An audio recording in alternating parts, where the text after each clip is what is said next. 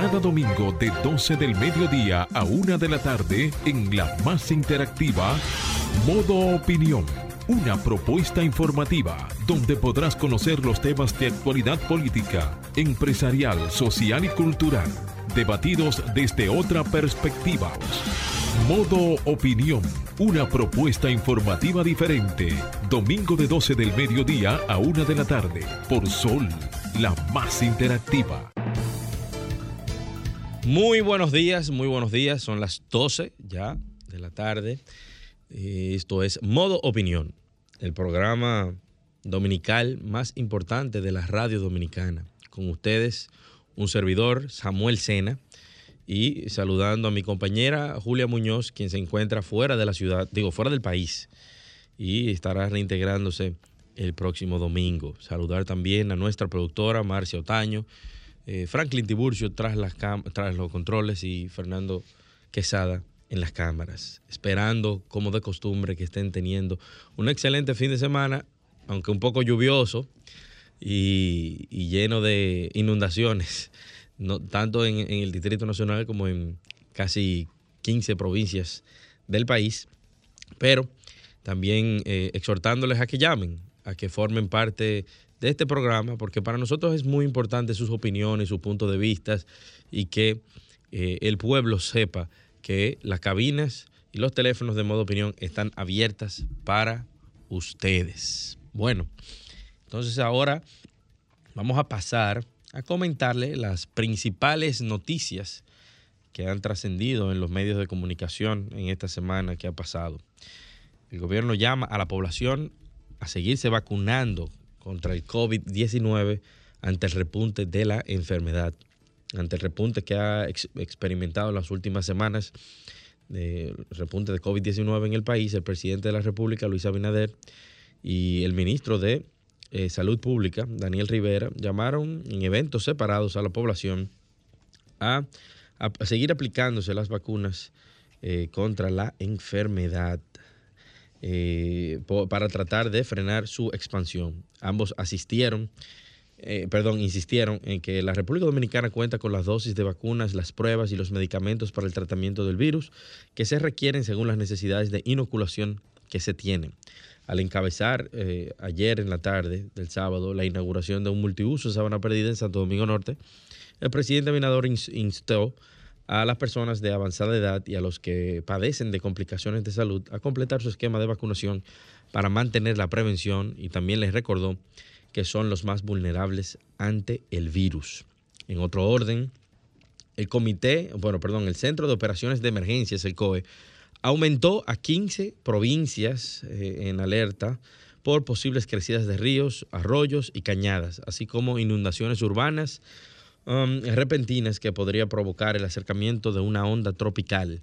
Las provincias que se encuentran en alerta amarilla son San Pedro de Macorís, San- el Gran Santo Domingo, La Alta Gracia, Monte Plata, Asua, um, Pedernales, San Cristóbal, provincia de Peravia, La Romana y Barahona. En tanto que en alerta verde están San José de Coa, Monseñor Noel, Sánchez Ramírez, Atomayor y El Ceibo.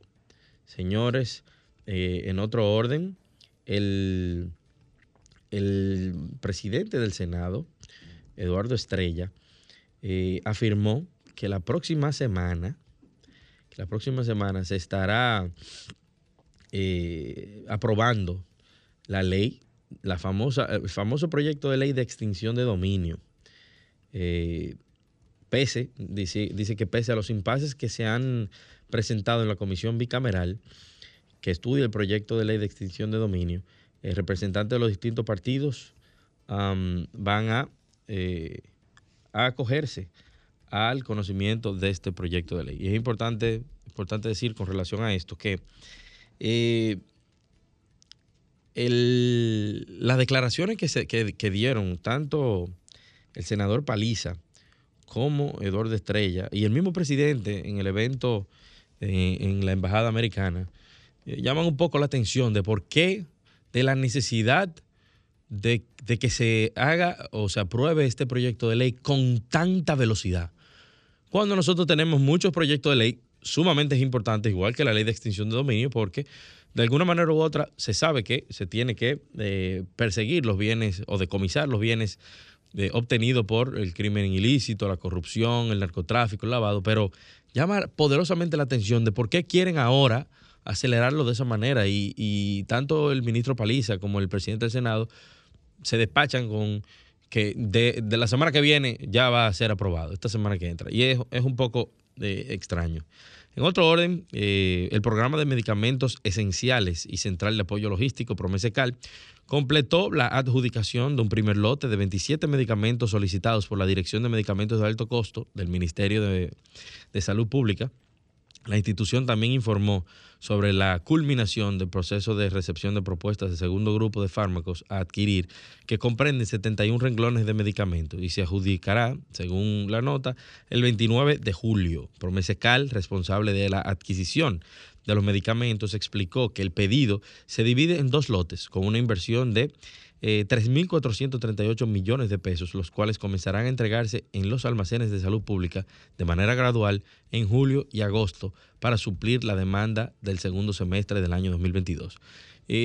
hubiese sido interesante poder contactar a algunas de las cabezas de las fundaciones que trabajan o que son beneficiarios, eh, pacientes que son beneficiarios del programa de alto costo para que corroboren estas informaciones, nos digan eh, cómo ha ido fluyendo este proceso, eh, tanto desde el, punto de vista de la compra como la, adquisición y, las entregas, porque cada cierto tiempo eh, se, oye, se, escuchan las quejas de desabastecimiento, de que el, proceso no está lento, el proceso para la adquisición, y mucha gente, muchos pacientes de enfermedades verdaderamente catastróficas se ven afectadas. Eh, por otro orden, eh, por concepto de turismo de salud en la República Dominicana se facturan más de 13 mil millones de pesos al año, de acuerdo al presidente de la Asociación Dominicana de Turismo de Salud, ADTS, el señor Alejandro Cambiaso.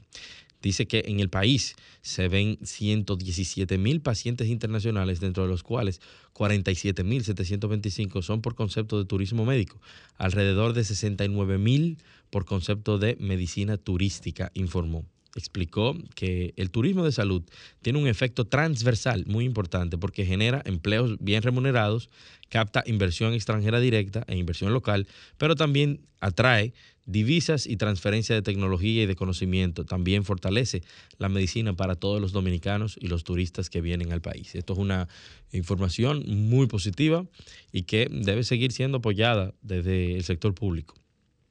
En cuanto a la tragedia, eh, de Texas, dice el viceministro del Ministerio de Relaciones Exteriores, Yatzel Román, que no hay dominicanos identificados hasta el momento.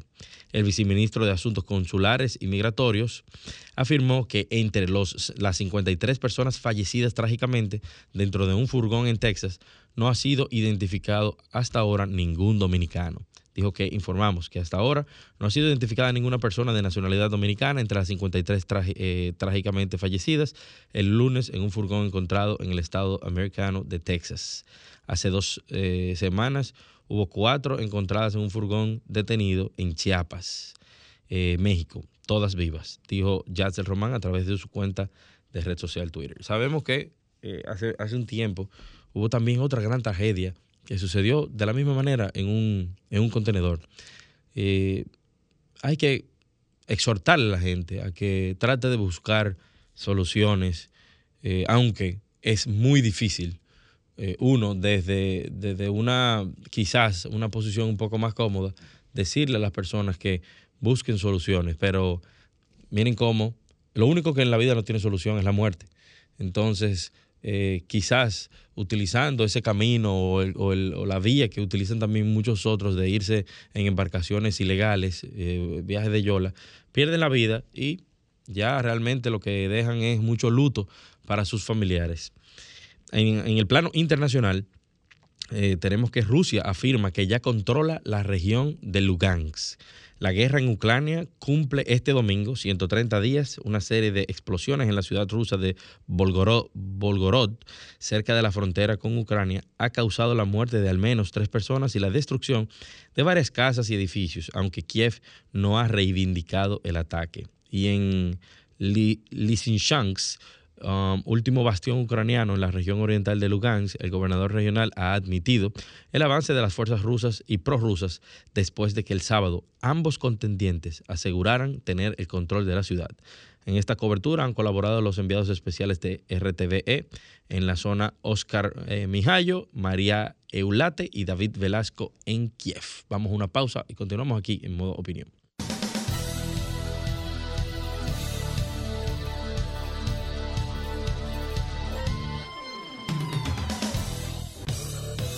Ahora nos ponemos en modo opinión. 12.15 de la tarde, señores, seguimos aquí en modo opinión. La tarde de hoy yo quiero hablar de quizás el tema que más ha ocupado las, eh, las informaciones de la semana y las discusiones de debate nacional y político. Y es el tema de la ley de extinción de dominio. Eh, como vemos que su promotor principal, que quien es el, senador Antonio Taveras Guzmán por la provincia de Santo Domingo, eh, tiene ya casi un año recolectando firmas para la aprobación de esta cosa que no he entendido. No sé por qué él eh, tiene que salir a buscar firma cuando él es un legislador con, todas la, con toda la capacidad para poder eh, eh, interponer, depositar y llevar y, someter un proyecto de ley. Pero el caso es que ha llamado poderosamente la atención, y como comentábamos al principio de este programa, la celeridad que quieren ponerle a este proyecto en específico. Y el, equipo del briefing hizo un excelente eh, resumen para edificación de la sociedad y me gustaría, me gustaría eh, leérselos eh, o leerle parte de, lo que ellos, del trabajo que ellos han hecho. Y ellos le llaman un poco de historia. Los primeros que usaron el, término extinción de dominio fueron los norteamericanos que se dieron cuenta de que había un vacío en la ley porque nadie o las autoridades no le podían quitar eh, o confiscar una propiedad privada a un determinado a una determinada persona que haya sido eh, enjuiciada o acusada sin que exista una sentencia que lo ordene, una sentencia que haya adquirido la cosa juzgada. Eh, se determinó en los Estados Unidos un mecanismo que ha eh, perseguido el dinero del lavado de activos eh, a través de la eh, persecución de los activos que se entienden que fueron obtenidos por una vía ilegal, una vía corrupta, una vía criminal y que fuera perfectamente diferido. En principio, la ley fue creada para combatir el lavado de activos, la corrupción y el narcotráfico, pero así claramente hay dos tipos de personas que serían eh, perfectamente eh, pasibles de ser sometidos en virtud de esta ley, que son las personas que eran funcionarios o son funcionarios públicos que se les haya acusado de corrupción y traficantes tanto de sustancias controladas, de drogas, de personas y de otros elementos. pero, pero lo importante es que eh, independientemente de de, la necesidad que hay de que se tenga una ley de extinción de dominio o una ley parecida que pueda, que pueda perseguir eh, los bienes de la corrupción o de hechos punibles contra la ley, hay un debate importante desde hace mucho tiempo en la República Dominicana y que debe ser tomado en cuenta antes de, eh, antes de, de, aprobarla. Eh, pero antes, voy a a paralizar un momento mi, comentario porque como estamos con esta situación de las lluvias, eh, hemos podido contactar a, eh, al señor Juan Manuel Méndez, que es el director de COE. Muy buenas tardes, eh, general, ¿cómo le va? Buenas tardes, un honor estar aquí con ustedes. Qué bueno, gracias. vimos que en, el día de ayer se elevaron a 15 provincias en alerta por el paso de esta, de esta precipitación, de esta tormenta tropical que está pasando cerca de, la República Dominicana. Eh, pero desde, desde la madrugada de ayer, desde anoche y ayer mismo en la tarde, hemos sentido la cantidad de agua. Si nos puede decir exactamente que, cuáles son las últimas informaciones que tenemos al respecto. Es una onda tropical, no es una tormenta. Ok. Las precipitaciones están originadas, como usted lo señaló, es por esto que el centro de operaciones tiene eh, en alerta amarilla a San Pedro de Macorís, el Gran Santo Domingo, la Altagracia, Monte Plata, Asua, Pedernales, San Cristóbal, Peravia, La Romana y Barahona. Verde, San Pedro Joa, Monseñor Noel, Sánchez Ramírez, Atomayor y El C.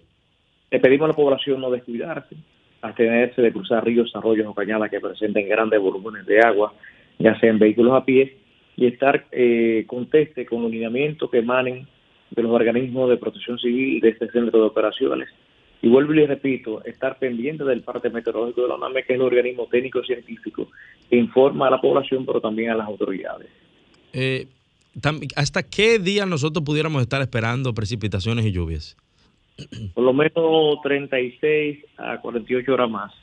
Wow. O sea que sí hay que tener, eh, hay que tener las precauciones eh, para todos los que nos están escuchando, seguir eh, manteniéndose prestos a las informaciones que están dando las autoridades con relación a esto. Muchísimas gracias, general, y, y muchas gracias por su tiempo. Siempre para servir. Vamos a una pausa y continuamos aquí en modo opinión. Ahora continuamos con modo opinión, donde nace la información. 25 de la tarde, seguimos aquí en modo opinión y antes de irnos a, pausa, hablamos con el general eh, Juan Manuel Méndez del COE y nos estaba dando los últimos pormenores eh, con relación a eh, lo que estamos viviendo ahora mismo con estas precipitaciones desde el día de ayer. Pero antes de entrar en la llamada con él, nos referíamos a, al tema del momento que es la la ley de extinción de dominio, el, proyecto de ley que está actualmente en el Senado eh, y, que, y que busca, que procura poder decomisar e incautar bienes producto de eh, lavado de activos, narcotráfico y corrupción de manera previa. Hablábamos que si bien es cierto que el marco jurídico en República Dominicana tiene que estar dotado de piezas que permitan la persecución del crimen, del lavado y de la corrupción, hay un debate interesante desde el punto de vista eh, técnico, jurídico, si podemos llamarle de esa manera, y eh, sería interesante eh, poder ver o, que se, se siga elevando ese debate, porque no es simplemente sí, aprobemos la ley y dotemos al Ministerio Público o a las autoridades para que puedan decomisar estos bienes. Para algo existe una constitución y un debido proceso. Eh, dentro, dentro de los casos que, se han presentado en las discusiones legales, podemos mencionar que, eh, y también puedo decirlo, que en el caso colombiano se han generado alertas. Colombia parece que tiene una legislación parecida y, se dice que no que la, que la herramienta se ha utilizado para hacer daño también. Eh, las autoridades gubernamentales o la justicia pudieran usar, abusar de las facultades de esta ley, por ejemplo, por la persecución o competencia política, eh, incautarle bienes a un opositor que realmente no, no se hizo con dinero de corrupción o de lavado de activos. La ley le exige al acusado que pruebe el origen legal de los bienes cuando eh, algunos juristas entienden que debe ser todo lo contrario. El Estado es el que tiene que acusarme y probar que mis bienes han sido eh, han, provienen de eh, ilícitos penales. deben delimitar bien los tipos penales o delitos que pueden servir de base para un juicio de extinción de dominio, para que no se inmiscuyen por ahí algunos que deberían ser procesados por una vía jurídica tradicional.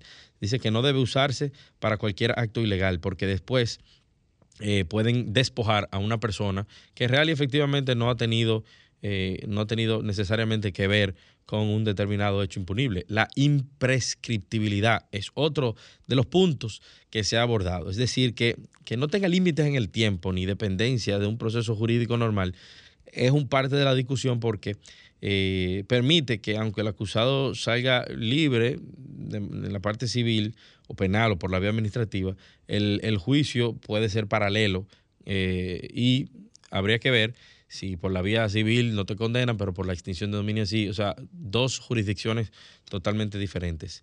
Eh, habla también de uno de los principales temas de discusión, que ha sido el tema de la retroactividad. Dice que el debate es sobre si la ley eh, pudiera aplicar a hechos que han ocurrido en el pasado. Esto es algo que yo honestamente no entiendo y los que promueven eh, el, proyecto de ley, tampoco entiendo cuáles son los argumentos. Ahorita vamos a tratar de conectar con el senador Taveras porque para que esa ley no nazca natimuerta y sea objeto de un recurso de inconstitucionalidad ante el Tribunal Constitucional de la República Dominicana, el artículo 110 de la Constitución es bien claro y establece que eh, el, principio de la irretroactividad, donde las leyes solamente surten para el porvenir y no tienen efectos retroactivos. Eso yo sé que ha sido uno de los puntos claves en las discusiones de eh, este proyecto de ley. Y eh, también el tema de la elusión fiscal. Es, el, es parte de los aditamentos del debate más reciente y la situación es que si pueden ser decomisados a través de la ley, el dinero que no han pagado de impuestos o, que, o que se encuentran en paraísos fiscales. Eso, esos son quizás los dos puntos más álgidos de la conversación con relación a el, proyecto de ley. Hemos visto muchas declaraciones, tanto de parte de, la bancada del Partido de la Liberación Dominicana como la bancada oficialista, que es la que promueve el proyecto de ley. Así que eh, interesante saber, eh, ver, pero lo, lo, que llama más la atención es el nivel de celeridad porque sí, tenemos que tenerla, pero no, no vamos a sacar una ley que pueda ser una herramienta para que el, el Estado, el gobierno pueda abusar o utilizar eso eh, de manera extrema. Así que adelante, Franklin.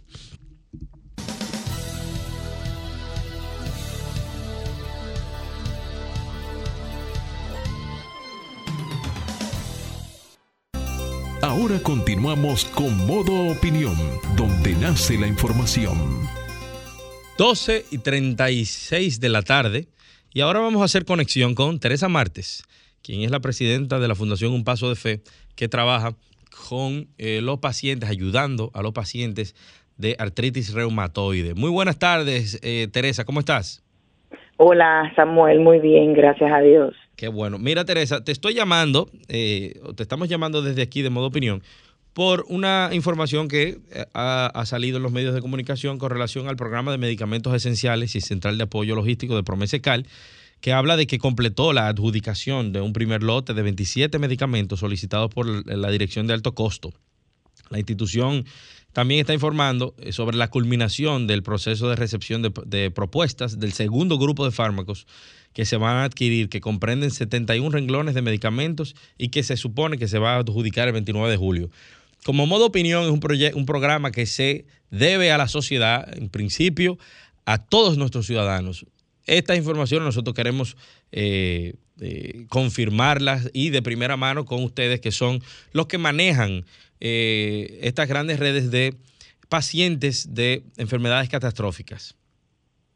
Mira, Samuel, sí, así mismo es. Nosotros estamos en constante contacto con el ingeniero Adolfo Pérez. tenemos muy buena comunicación con ellos, ya terminó esta primera adjudicación, ahora el 27 de este mes se, eh, abre lo que también sería la, la oferta económica del grupo de los medicamentos biotecnológicos que ya ahí comprenden no solamente artritis reumatoide, sino esclerosis múltiple, mieloma múltiple, eh, otros tipos de cáncer también están, están ahí. Nosotros estamos a la expectativa porque tenemos eh, un tiempito ya esperando la llegada de todos esos medicamentos y la verdad es que estamos padeciendo, sí, porque me incluyo, porque soy paciente y estoy a la espera también de, mi tratamiento. Actualmente no hay medicación, o sea, los pacientes del programa en sus diferentes renglones no, no tienen los medicamentos eh, en sus manos. Mira, hay algunos que sí que todavía quedan en existencia, se están entregando. Eh, por ejemplo, hay uno de artritis reumatoide que es subcutáneo, que es el tocilizumab, eh, que es el que se usó en COVID, no sé si recuerdas, eh, el que salvó muchas vidas para cuando la pandemia. Ah, se está dispensando, pero como quiera, tenemos otros medicamentos que estamos a la espera de que lleguen. Ok. ¿Se ha podido resolver las discrepancias que habían entre los medicamentos que son, eh, no sé cómo se dice, originales y los biosimilares? Biosimilares, en este caso de los medicamentos biotecnológicos. Mira, te hago, eh, te voy a dar esa noticia. Eh, hace pocos días le enviamos una comunicación tanto al ministro como a la directora del, del programa de medicamentos de alto costo. Eh, también al ingeniero Adolfo Pérez sobre la inquietud que tenemos por lo menos nosotros los pacientes de artritis reumatoide, ya que hay dos medicamentos que se están licitando que tienen más de tres oferentes. Hay uno que tiene seis y hay otro que tiene tres eh, oferentes, que son biosimilares. es un poquito complejo el tema, pero eh, sintetizándote, nosotros los pacientes que estamos en moléculas originales no nos pueden cambiar a biosimilares. No hay estudios que avalen. Hay estudios de bioequivalencia, o sea, que te dicen que son eh, iguales, pero realmente nunca van a ser iguales porque no son pastillas que tú te las tomas, sino que son medicamentos eh, biotecnológicos de moléculas vivas. ¿Qué pasa? Estos medicamentos, cuando tú estás en una molécula original, no te pueden cambiar a un biosimilar porque no hay estudios. Para hacer esos estudios se toma mucho tiempo, dinero y pacientes que se presten para hacer esa investigación. Incluso tenemos casos eh, fuera del país, tanto en Panamá, con quien tenemos mucha comunicación con las organizaciones de artritis de Panamá. Eh, hubo un caso de que se le puso un biosimilar a un paciente que estaba en un original y tuvo un efecto adverso un poco complicado. Entonces nosotros le estamos pidiendo tanto al ministro como a la directora como a Adolfo que a esos pacientes que ya estamos en moléculas originales que nos garanticen nuestros medicamentos. No estamos en contra de los biosimilares, nunca. Nunca vamos a estar en contra de la tecnología, que tenga avales y tenga pruebas y evidencias de que tienen calidad. No estamos en contra de eso. Eso pueden ser utilizado para los pacientes nuevos ingresos, los que nunca han estado con una molécula original. Pero ya nosotros, por lo menos como yo en mi caso, que uso un medicamento rituximab, hay biosimilares. Entonces, nosotros queremos y le pedimos al ministro y a la directora de alto costo que nosotros se nos garantice nuestras moléculas para que podamos continuar con calidad de vida, que eso es lo que nos tienen. Yo soy de las primeras pacientes de cuando era el programa protegido, de cuando estaba el ministro Bautista Rojas. Yo tengo casi 10 años en el programa, entonces mi molécula tiene un nombre comercial, entonces nosotros le pedimos que por favor a nosotros que ya estamos ahí, que nos garanticen nuestro tratamiento y que si es por abaratar costos, que a los eh, pacientes de nuevo ingreso se les compren los biosimilares, que sí están aptos esos pacientes para recibirlo. Y esa es una petición que nosotros le hicimos y esperamos que sea tomada en consideración. Para edificación de los oyentes, el hecho de que eh, existan medicamentos biosimilares para pacientes nuevos, eh, o sea, ambos surten el mismo efecto para un paciente nuevo. O sea, ¿por qué? Porque yo se, entiende que ya... Nuevo, si un paciente nuevo se le pone una molécula original o se le pone un biosimilar, es igual, pero nunca para un paciente ya que ha comenzado con un tratamiento se le cambie. Eso es importante tomarlo en cuenta para el tema de la adquisición. Sí, hay una resolución en el Ministerio de Salud que es la 0018, que habla específicamente de los medicamentos biotecnológicos y sobre la no intercambiabilidad de esos medicamentos y además tanto el médico como el paciente tiene que tener un, tienen que dar un consentimiento informado el, al momento de que se le quiera cambiar su tratamiento.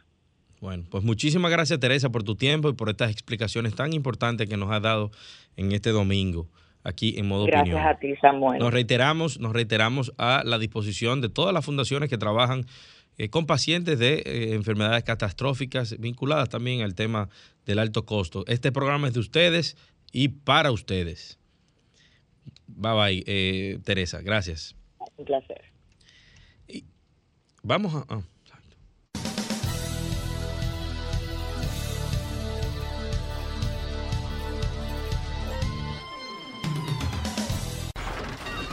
Comunícate 809-540-1065. 1-833-610-1065 desde los Estados Unidos.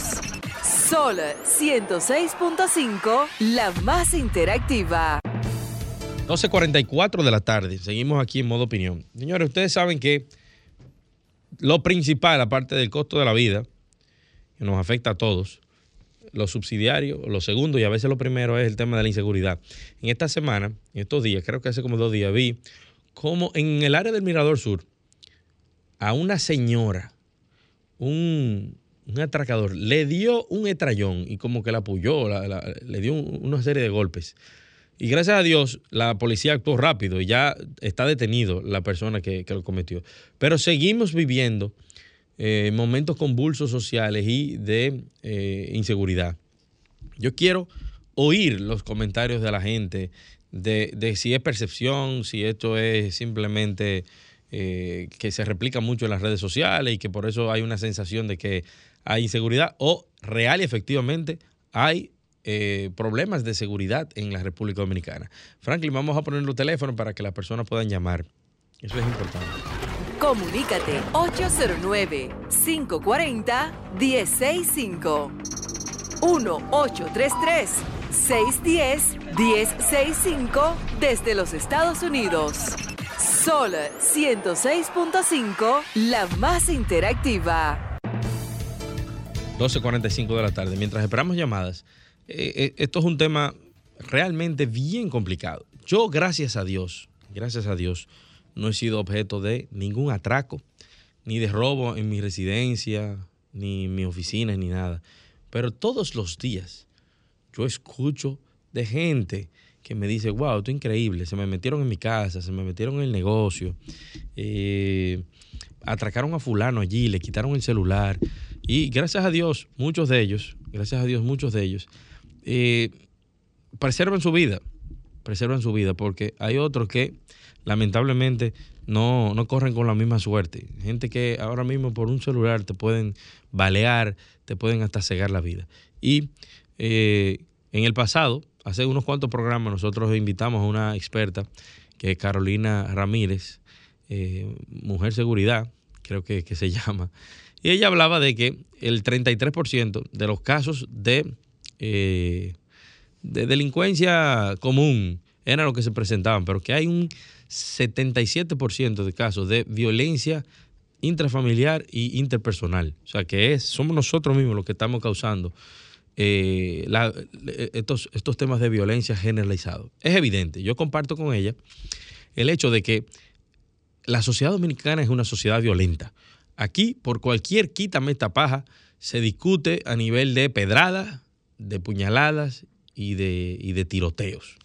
Es una cosa que sería eh, interesante poder ver algún estudio que nos explique el por qué como sociedad, aparte de la educación, nosotros respondemos de esa manera a, hechos que a veces son cotidianos. En un país donde hay tanto vehículos, imagínense en el Gran Santo Domingo, el Distrito Nacional tiene una población vehicular de casi 2 millones de vehículos. En una ciudad que no está eh, diseñada, planificada, quizás para tener ese flujo de vehículos y que a usted los rocen con la falta de educación y educación vial principalmente que hay en la República Dominicana, que usted los roce, que le pase algo, es algo hasta, hasta cierto punto natural, normal. Pero la respuesta que nosotros damos ante pérdidas a, veces muy simples desde el punto de vista material y que podemos hasta cegarle la vida a una persona, llaman poderosamente la atención. El nivel de, de violencia, de, actitudes brutas y pedestres que muchas veces presentamos.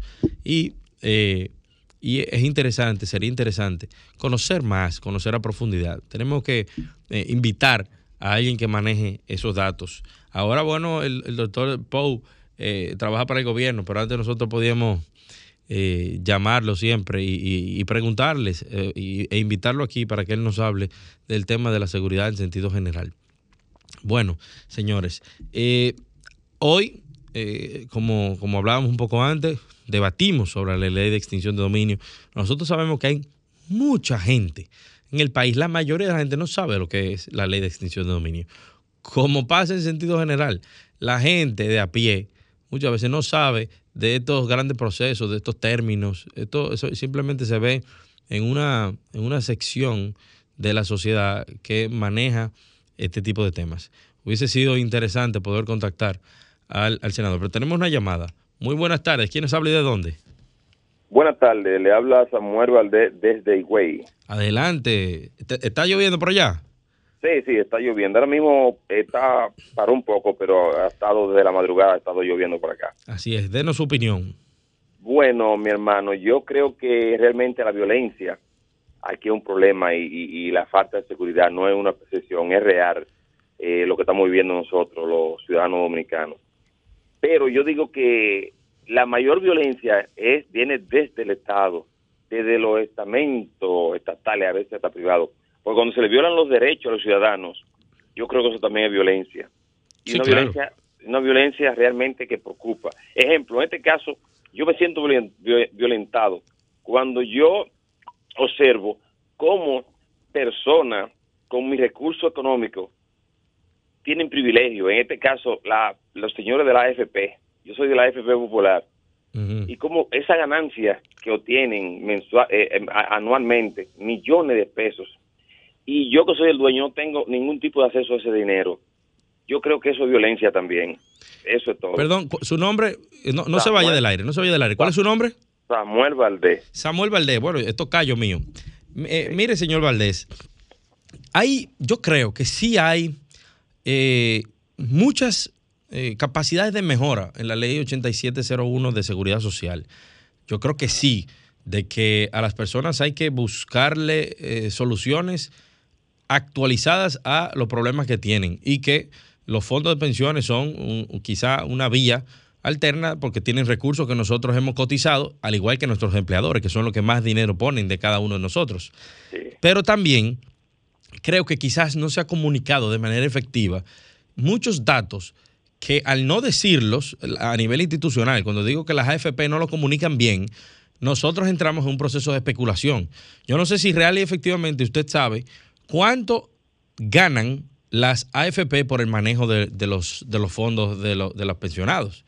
Es un, es un monto que va eh, incluso disminuyéndose en el tiempo en virtud de la ley. No, sabe- no sé si usted sabía eso. Bueno, hermano, escúcheme, escúcheme, que tengo pocos minutos y no Ajá. tengo recursos. Oiga, le voy, a decir, le voy a decir con sinceridad, yo me siento indignado porque, oiga, oiga, le voy a decir, yo tengo necesidad. Ahí, este es un país indiferente. Aquí es que tiene su comida. Todo el que va a esta hora a las 12 y come, no se acuerde que no tiene. Esto es un bendito país indiferente. Este, yo si ahora mismo yo encontrara la forma de, de, de este país me fuera, porque este es un país indiferente y de ladrones. Escúcheme, eso es todo. Muchas gracias por su participación. Sí, mira, eso que él refiere no está muy distante a lo que están viviendo muchos dominicanos. No está mu- muy distante a lo que están viviendo muchos dominicanos. La realidad es que hay muchas personas que están pasando procesos económicos difíciles, producto de su actividad económica natural, del desempleo, de, de la crisis que se ha generado por el COVID-19, por, por, por la economía cómo se ha agudizado y la inflación cómo ha aumentado por eh, causas externas, como por ejemplo la guerra en Ucrania. Y nosotros hemos recomendado en el pasado que en la revisión de la ley 8701 se hable o se trate, se disponga de un seguro de desempleo. Este señor, Samuel Álvarez de Higüey, es muy probable que tenga un paro, que no esté trabajando y que, y que esté teniendo que enfrentar día a día los gastos corrientes que genera una persona que está viva. Que si tiene familia tiene que pagar educación, que si eh, colegio o escuela, que si tiene, o universidad, que sería muchísimo más dinero, seguro de salud, seguro de salud, seguridad quizás, eh, quizás un alquiler o un préstamo hipotecario. Y los bancos no van a esperar que la inflación baje, los bancos no van a esperar. Eh, la gente siempre te va a seguir cobrando y tú teniendo que enfrentar con las manos atadas. Y las personas, muchas, ponen su mira ante su fondo, en, su fondo de pensión y dicen, oye, pero ese dinero está frenado ahí, ahora que yo lo necesito, quizá yo mañana me muero y no lo necesite ahora. Entonces tiene que haber mecanismos en la ley que le permitan a la persona disponer de parte de ese dinero con la finalidad de enfrentar su situación actual. Y eso tiene que eso es algo que tiene que estar en el debate público. El seguro de desempleo, eso es algo que incluso las la asociación de AFP, la ADAF y varias AFP están de acuerdo con que esto sea discutido ahí. Lo que sí no estamos de acuerdo, y yo no estoy de acuerdo de manera particular, es en destruir el sistema como hay unos cuantos populistas que con la situación económica de crisis y la crisis que están manejando las personas a nivel personal, eh, ese discurso eh, suena como miel para los, oídos y quieren hablar de que se eliminen las FP, que se le entregue el dinero a todo el mundo y que sigamos adelante así, sin cuestionar, sin saber realmente las consecuencias graves que eso puede tener y repercutir para la economía nacional y a nivel macroeconómico. Señores, hasta hoy, digo, hasta esta hora, ya llegamos al final de modo opinión. Nos vemos, Dios mediante. Nos escuchamos el próximo domingo. Muy buenas tardes y que Dios les bendiga.